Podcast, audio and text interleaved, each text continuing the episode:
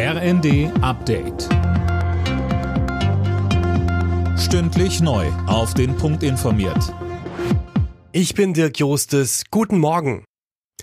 Knapp 90 Minuten hat Kanzler Scholz mit Russlands Machthaber Putin telefoniert.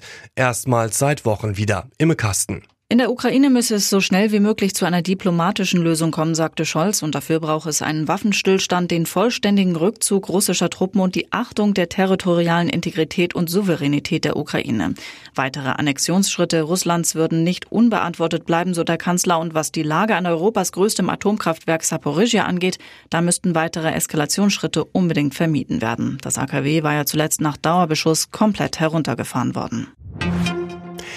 Kommissionspräsidentin von der Leyen hält am Morgen ihre dritte Rede zur Lage der Europäischen Union. Es wird erwartet, dass sie dabei Pläne für eine Übergewinnsteuer vorstellt. Nach Vorschlag der Kommission hatten sich zuletzt die EU-Energieminister für einen Gewinndeckel ausgesprochen. Angeführt von König Charles findet heute in London die Trauerprozession für die Queen statt. Zehntausende Besucher werden beim Trauerzug durch die britische Hauptstadt erwartet. Mehr von Colin Mock. Vom Buckingham Palace aus wird der Sarg der Monarchin bis zur Westminster Hall ins Parlament gebracht. Dort wird er dann bis Montag aufgebahrt, damit die Bevölkerung die Möglichkeit hat, Abschied von der Queen zu nehmen.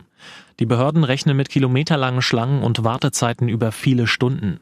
Am Montagvormittag findet dann das Staatsbegräbnis statt. 500 Staats- und Regierungschefs und Royals aus der ganzen Welt werden dazu erwartet. Die Bayern haben das erste Wiedersehen mit ihrem Ex-Stürmer-Star Robert Lewandowski für sich entschieden. Am zweiten Gruppenspieltag der Champions League gewannen die Münchner daheim mit 2 zu 0 gegen Barcelona. Ebenfalls 2 zu 0 stand es am Ende für Leverkusen gegen Atletico Madrid und Frankfurt siegte mit 1 zu 0 in Marseille.